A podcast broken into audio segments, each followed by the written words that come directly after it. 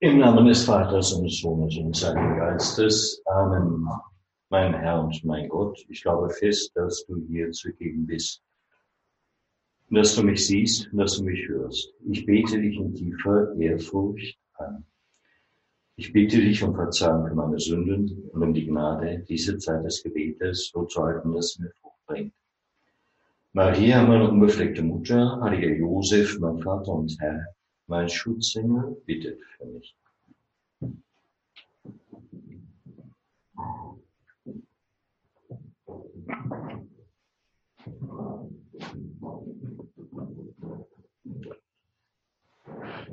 Liebe Zuhörer, liebe Mitbeter, wenn wir sagen, wenn wir beten, ich glaube fest, dass du hier zugegen bist, so hat dies hier heute Abend eine besondere Bedeutung.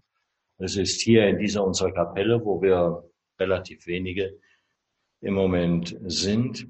Es ist äh, zu Hause in den Familien, äh, in einem Arbeitszimmer oder unterwegs, äh, kann man auch unter Umständen diese Betrachtung verfolgen. Und äh, so haben wir gleichzeitig alle gegenwärtig, die hier irgendwie heute dabei sind, die hier zuhören und die hier mitbeten.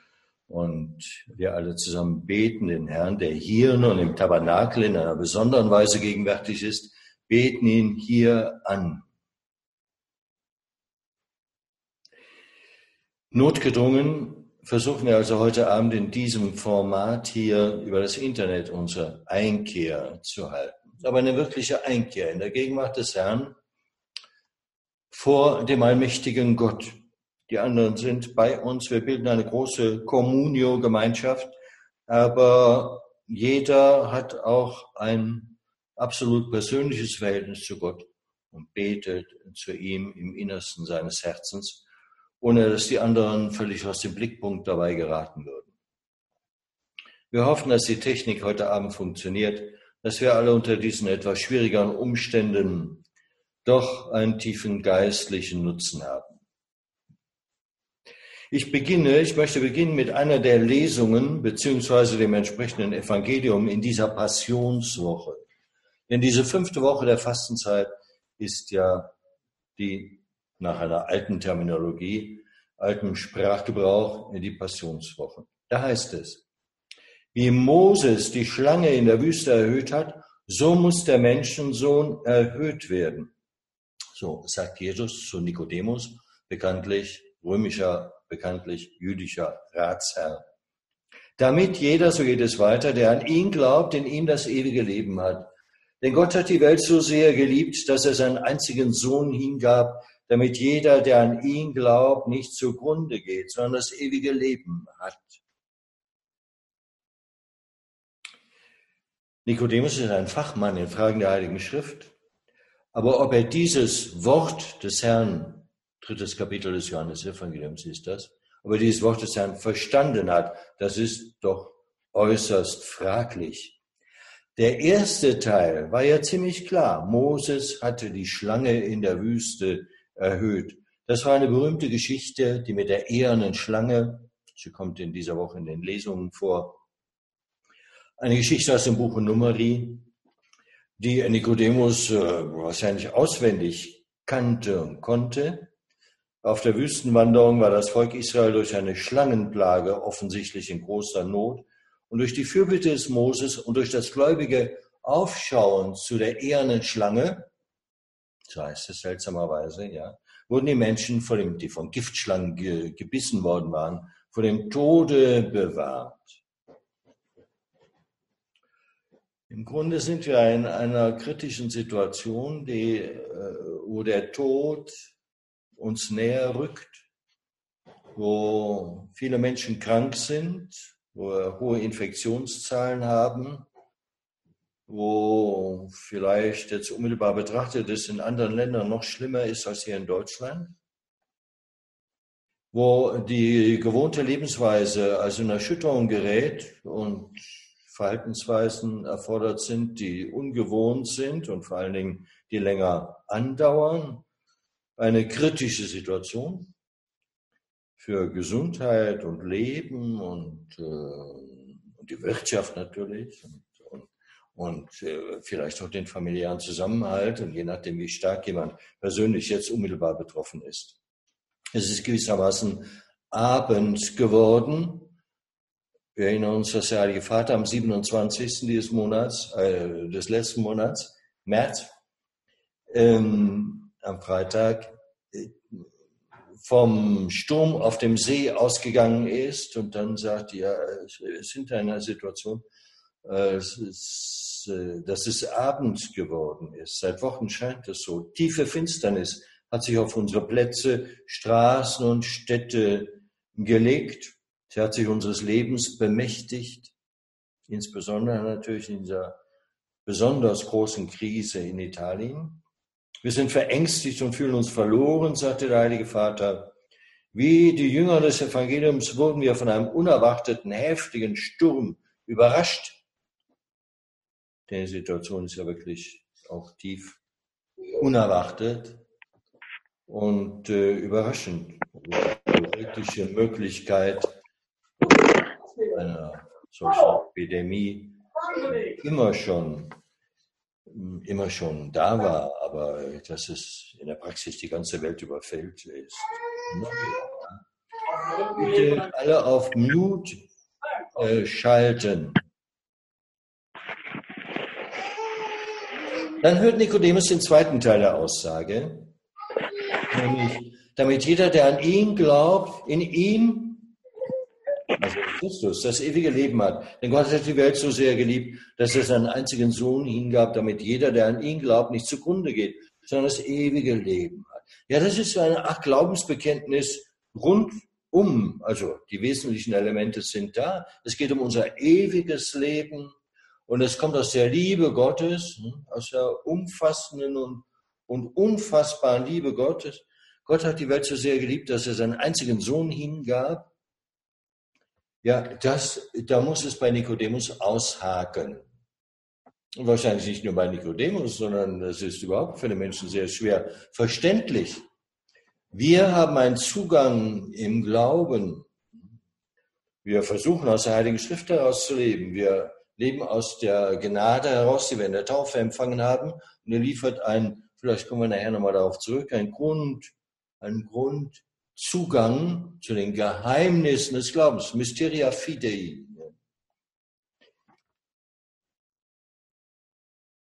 Für uns ist es auch klar, was der heilige Paulus einigermaßen klar, sagen es bleibt ein Mysterium, was der heilige Paulus sagt in diesem Zusammenhang, Hingabe des Sohnes, damit die Welt gerettet wird, ja, damit niemand, der an den Sohn glaubt, äh, untergeht. Ja. Die Hingabe des Sohnes durch den Vater, seine Erhöhung am Kreuz, wie die eherne Schlange gewissermaßen. Ja. Seine Erhöhung am Kreuz, das ist für die Juden ein Ärgernis, das sagt der Paulus, für die Heiden eine Torheit.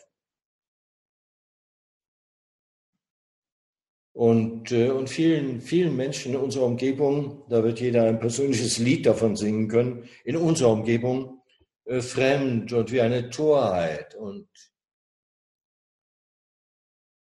Nun stehen wir in der Passionswoche. Wir Christen feiern normalerweise diese Tage ganz besonders und dann natürlich insbesondere das österliche Triduum, das in diesem Jahr unter ganz besonderen Vorzeichen steht. Es fällt aus.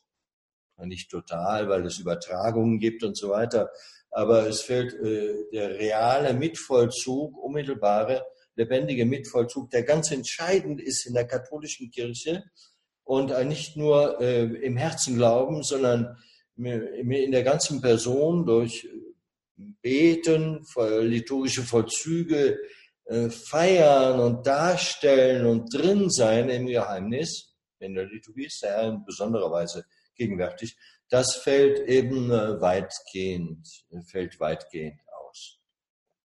Das hast du, Herr, irgendwie so gefügt, also es fällt ja nichts aus der Vorsehung Gottes heraus.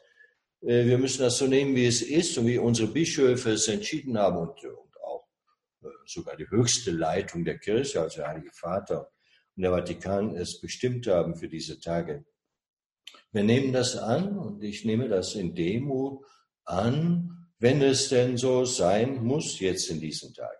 Aber kehren wir zur Torheit des Kreuzes zurück. Das Wort vom Kreuz, so sagt er an einer anderen Stelle beim heiligen Paulus, ist der erste Korintherbrief. Das Wort vom Kreuz ist denen, die verloren gehen, Torheit. Uns aber, die wir gerettet werden, ist es Gottes Kraft. Im Kreuz, also in seinem umfassenden Sinne, in der Passion, liegt die Kraft Gottes, die durchschlagende Kraft Gottes. Das ist für uns ein Paradox, denn wie soll in einem Leidenden die Kraft Gottes liegen, äh, im Kreuz die Kraft Gottes liegen? Äh, ich darf sagen, ich habe vor Augen, dass vor zwei Tagen meine Mutter gestorben ist. Ganz äh, abgemergelt und, und aber gleichzeitig sehr friedlich. Und wie kann in einem äh, kranken, sterbenden dann Menschen ähm, wie Jesus am Kreuz die Kraft Gottes liegen? Ja, das ist die Aussage der Heiligen Schrift, das ist die Botschaft des Heiligen Paulus der Christus als den Gekreuzigten verkündigt, ständig und immer wieder und in diesen und jenen Wochen. Deswegen müssen wir uns alle mit der, äh, nicht nur mit den anderen Stücken des Evangeliums beschäftigen, sondern mit dem Heiligen Kreuz, mit der Passion und mit den, mit den entscheidenden Tagen im Leben des Herrn, entscheiden mit dem österlichen Geheimnis, mit dem Pascha-Geheimnis. Und das wollen wir in diesen Tagen tun. Also ein Leitfaden, ohne dass ich jetzt äh, näher darauf eingehen möchte, ein Leitfaden bietet die Liturgie, die uns einführt in dieses äh, Geheimnis des Glaubens, vor dem wir uns niederknien. Kapieren wir es ganz? Nein. Vielleicht etwas mehr als Nikodemus in diesem Moment, möglicherweise, ja, aber wer wollte diese, diese Torheit die Torheit der Liebe Gottes total aufschlüsseln.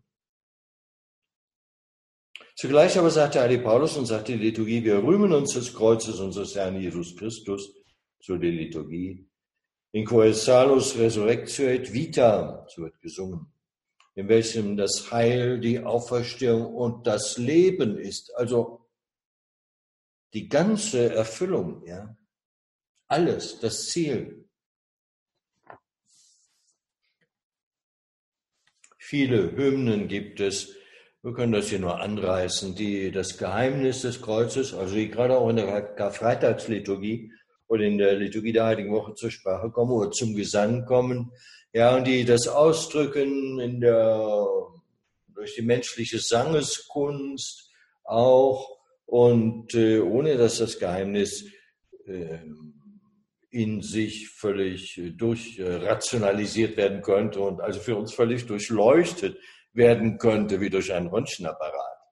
Heilig Kreuz, du Baum der Treue, so singt ein Hymnus, edler Baum, dem keiner gleich, keiner so an Laub und Blüte, keiner so an Früchten reich. Wieso das?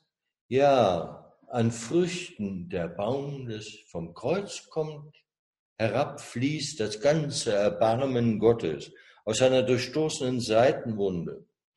Für uns, für jeden von uns, für dich und mich. Und, äh, und deswegen singt dieser Hymnus, es gibt keinen Baum, ne, in Anführungsstrichen, Kreuzesbaum, Kreuzesholz, ähm, keiner so an Laub und Blüte, das finden wir auch in vielen künstlerischen Darstellungen. Ist natürlich eine religiöse Darstellung, ist eine symbolische Darstellung meint aber die entscheidende Realität. Keiner so an Laub und Blüte, keiner so an Früchten reich, überfließend an Frucht, an geistlicher Frucht. Letztlich geht es um das Heil der Menschen, unser Heil und das Heil aller Menschen, die waren und die auf über diese Erde gegangen sind und die weiter über diese Erde gehen werden. Oder wie Papst Franziskus das ausdrückte, ähm, äh, vor ein paar Tagen, durch sein Kreuz sind wir gerettet, damit wir die Hoffnung annehmen und zulassen, dass sie alle möglichen Maßnahmen und Wege stärkt, sagt in Bezug auf die Corona-Krise, und unterstützt, die uns helfen können, uns selbst und andere zu beschützen. Den Herrn umarmen, um die Hoffnung zu umarmen. Das ist die Stärke des Glaubens, der uns von der Angst befreit und uns Hoffnung gibt. Den Herrn umarmen.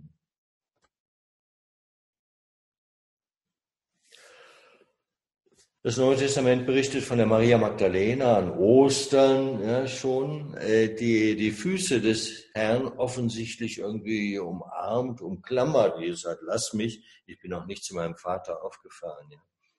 Daran kann man denken in diesem Zusammenhang. Den Herrn umarmen, das ist die Stärke des Glaubens, der uns von der Angst befreit und uns Hoffnung gibt. Ja, das brauche ich.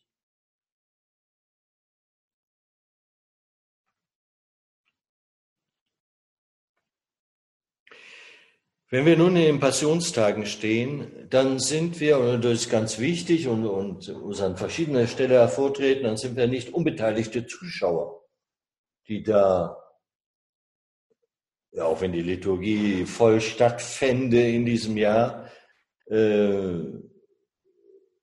wären wir keine unbeteiligten Zuschauer, die da irgendwie eine Aufführung betrachten, ja, wie Jesus in Jerusalem einzieht, beim Sonntag zum Beispiel nein, nein, wir sind also voll Mitakteure. Wir sind, das gehört mit zum Geheimnis des Glaubens, wir sind dabei, wir werden hineingeführt in das geheimnisvolle Leiden und Sterben des Herrn in die letzten Tage und, und in seiner Auferstehung.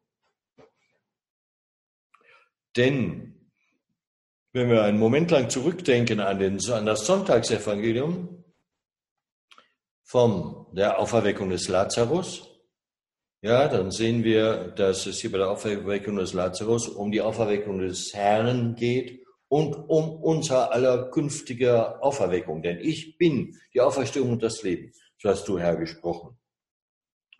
Daher steht das Kreuz nie alleine, sondern steht in einem österlichen Licht Und darüber steht gewissermaßen diese, dieser Titel, ich bin die Auferstehung und das Leben durch diesen Kreuzweg hindurch. So wie in berühmten, insbesondere byzantinischen äh, Apsiden über dem Altar Christus thront, schon der verherrlichte, der auferstandene und verherrlichte Christus, ja, wie es auch in manchen Kreuzen, Prunkkreuzen dann besonders auch dargestellt ist. Und, ähm, und wie, wie auch in Ravenna das aussieht, äh, auf diesem Himmelshorizont, Christus es salus mundi, so lautet es, äh, denke ich, geschrieben steht, sichtbar der Thronende und der Verherrlichte Christus der Herr. Ich bin die Auferstehung und das Leben. Aber noch sind wir in der Passion.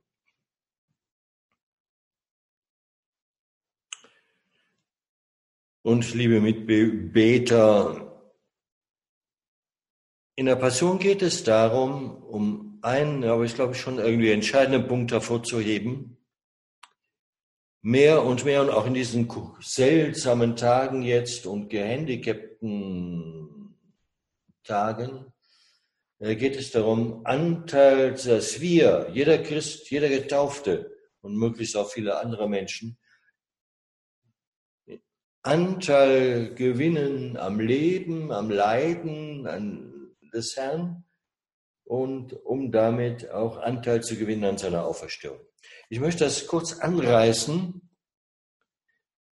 ähm, durch ein im Grunde durch drei ähm, Szenen aus der Passion, ähm, so kurz wie es irgendwie geht. Erste Szene, also wie, hineinge, wie die Passion uns lehrt, dass wir hineingezogen werden in das Leben des Herrn, in das Leiden des Herrn, in die Auferstehung des Herrn. Ja. Ähm, das erste, Simon von Cyrene. Ich orientiere mich da an dem Kreuzweg, den zu dieser dramatischen Leidenszeit von Johannes Paul II. im Jahr 2005, damals Kardinal Ratzinger, äh, leitete am Kolosseum. In diesem Jahr fällt es aus am Kolosseum. Ja. Und wie damals äh, also dieser von Ratzinger verfasste, Papst Benedikt, dann äh, verfasste Kreuzweg, da, äh, da spricht er von Simon von Cyrene und es lautet so, dass der Simon von Cyrene also da gezwungen wurde, damit anzupacken, das Kreuz mit anzupacken. Wer hätte das gedacht? Ja. Und dann äh, heißt es in diesem Kreuzweg, ähm, er tut, Simon von Cyrene, tut, was er muss, widerstrebend, gewiss. Aber Markus nennt mit ihm die Namen seiner Söhne, die den Lesern offensichtlich, Leser des Markus Evangeliums danach, ne, offensichtlich als Christen und Mitglieder ihrer Gemeinschaft bekannt waren. Nämlich Alexander und Rufus, die Söhne des Simon von Cyrene. Das waren offensichtlich Bekannte. Aber das zeigt natürlich etwas, dass die Familie des Simon von Cyrene hinein, irgendwie hineingefunden hatte in die Christengemeinde. Das meint also Ratzinger an dieser Stelle und sagt, aus der unfreiwilligen Begegnung ist Glaube geworden. Simon von Cyrene hatte Mitgehen und Mittragen erkannt, dass es Gnade war, mit diesem Gekreuzigten zu gehen und ihm beizustehen. Das Geheimnis des leidenden und schweigenden Jesus hat ihn ins Herz getroffen. Jesus, dessen göttliche Liebe allein die ganze Menschheit erlösen konnte und kann, will doch, dass wir sein Kreuz mittragen, um voll zu machen, was an seinem Leiden noch fehlt. So sagt der Kolosserbrief. So oft wir einem Leidenden, einem Verfolgten und Ohnmächtigen in Güte begegnen und ihm sein Leid zu tragen helfen, so oft tragen wir Jesu eigenes Kreuz mit und so empfangen wir Heil und dürfen selbst zum Heil der Welt beitragen.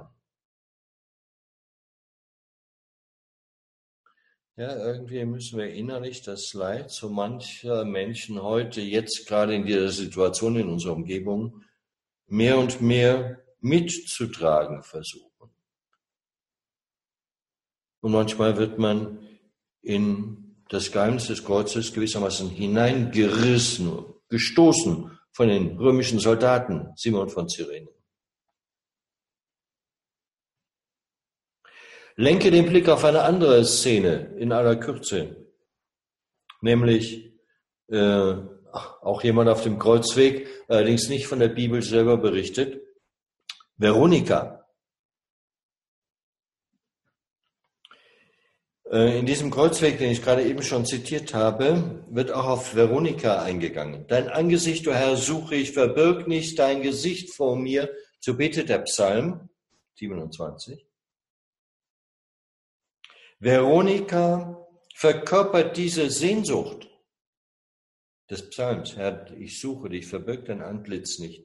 Verkörpert diese Sehnsucht aller alttestamentlichen Frommen, die Sehnsucht aller glaubenden Menschen, das Antlitz Gottes zu sehen. Am Kreuzweg Jesu tut sie freilich zunächst nur einfach einen Dienst fraulicher Güte. Sie reicht ihr ein Schweißtuch Sie lässt sich von der Brutalität der Soldaten nicht anstecken, von der Angst der Jünger nicht lähmen. Angst lähmt uns. Angst vor der Krankheit, Angst vor dem Tode, Angst vor Unfällen. Sie lässt sich nicht lähmen. Sie ist das Bild der gütigen Frau, die in der Verstörung und Verfinsterung der Herzen den Mut der Güte behält, ihr Herz nicht verfinstern lässt. Selig die reinen Herzens sind, denn sie werden Gott schauen, hatte der Herr in der Bergpredigt gesagt. Veronika sieht zunächst nur ein geschundenes, vom Schmerz gezeichnetes Menschengesicht, aber der Akt der Liebe prägt ihr am Herzen das wahre Bild Jesu ein.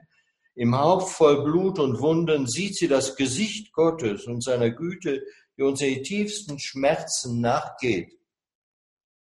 Nur mit dem Herzen können wir Jesus sehen. Nur die Liebe ist es, die uns sehend und rein macht. Nur sie lässt uns Gott erkennen, der selbst die Liebe ist. Und aus diesem Zusammenhang heraus schenkt Jesus der Veronika, wie die Tradition berichtet, auf diesem Tuch, Schweißtuch, sein Angesicht. Unwahrscheinlich. In dem Gebet, nachfolgende Gebet in diesem Kreuzweg heißt es, wir müssen auf die Uhr schauen. Da heißt es, Herr, gib uns die Unruhe des Herzens, die dein Antlitz sucht. Bewahre uns vor der Erblindung des Herzens, das nur noch die Oberfläche der Dinge sieht. Gib uns jene Lauterkeit und Reinheit, die uns hellsichtig macht für deine Gegenwart in der Welt. Gib uns den Mut zur demütigen Güte, wo wir der großen Dinge nicht fähig sind. Präge dein Antlitz in unsere Herzen ein, damit wir dir begegnen und dein Bild der Welt zu zeigen vermögen.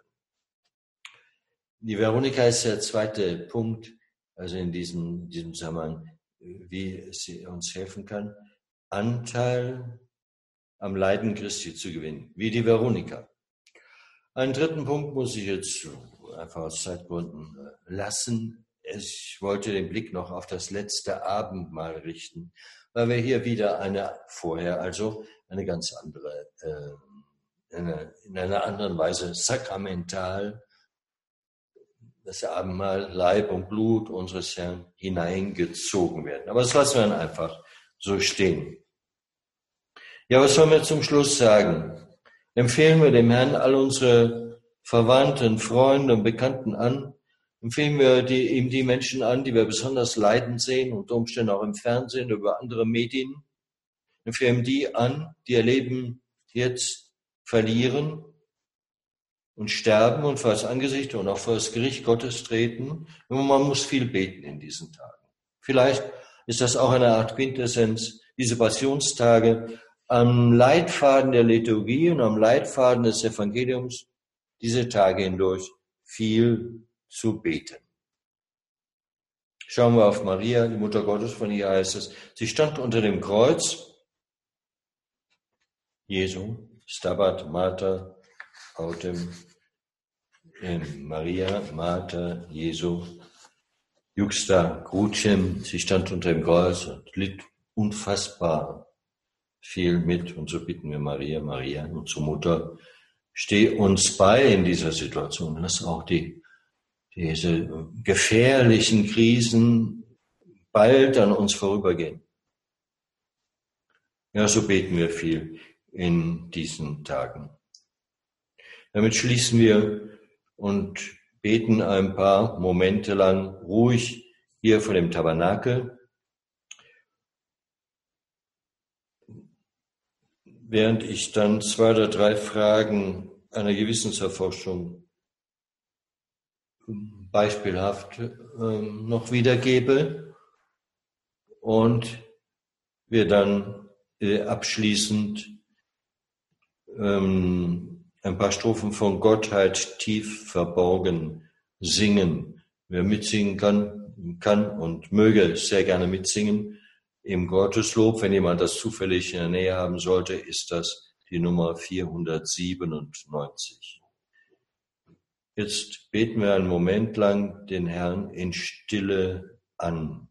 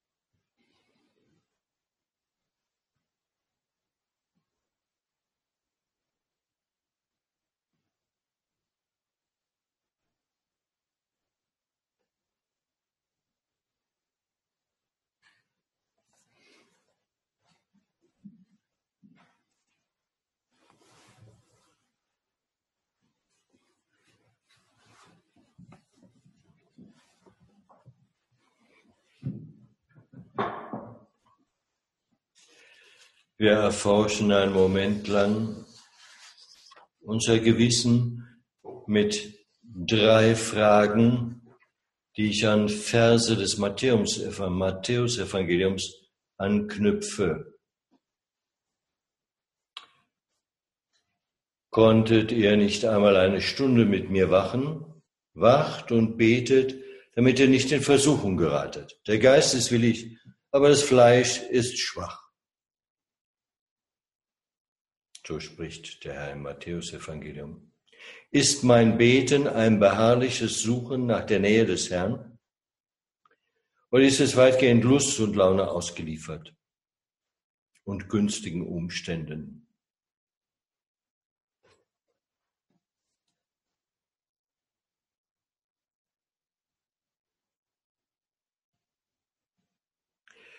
Wenn ihr den Menschen ihre Verfehlungen vergebt, dann wird euer himmlischer Vater auch euch vergeben. Wenn ihr aber den Menschen nicht vergebt, dann wird auch euch euer Vater eure Verfehlungen nicht vergeben. Bin ich immer zur Vergebung bereit gewesen? Oder gibt es Menschen, denen ich etwas immer noch nicht verziehen habe? Habe ich gelernt, den ersten Schritt zur Versöhnung zu tun? Oder lässt das mein Stolz gar nicht zu?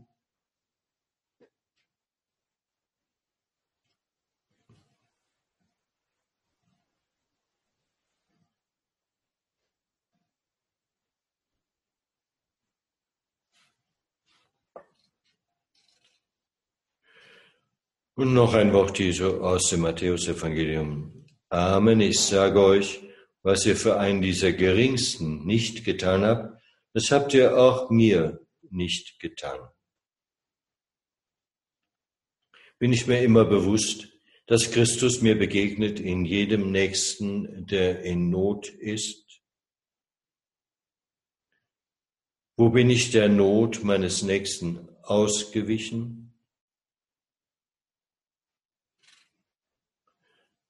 Wo habe ich meinem Nächsten Barmherzigkeit vorenthalten?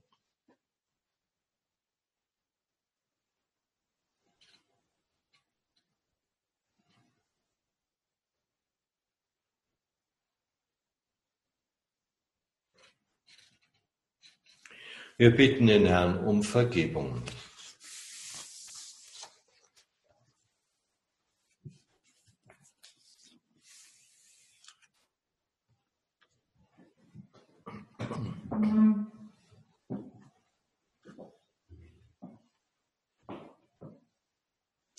Zum Abschluss singen wir, und wer kann und möchte, möge, wo er auch ist, mitsingen, Gottheit tief verborgen, und zwar die erste, die dritte Strophe und die letzte.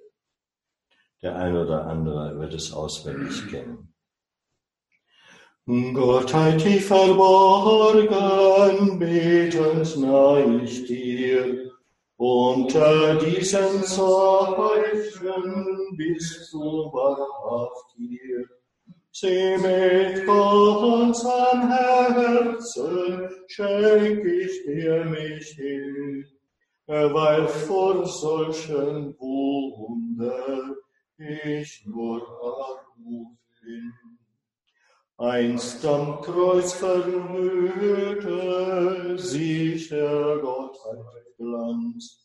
Hier ist auch verborgen deine Menschheit ganz. Beide seht mein Glaube in dem Brote hier. Wie der Becher ruf ich, Herr, um Gnad zu dir. Jesus den Verborgen jetzt mein Auge sieht, stille mein Verlangen, das mich heiß durchglüht. Lass die Schleier fallen, einst in deinem Licht, dass ich selig schaue Herrlein am Gesicht.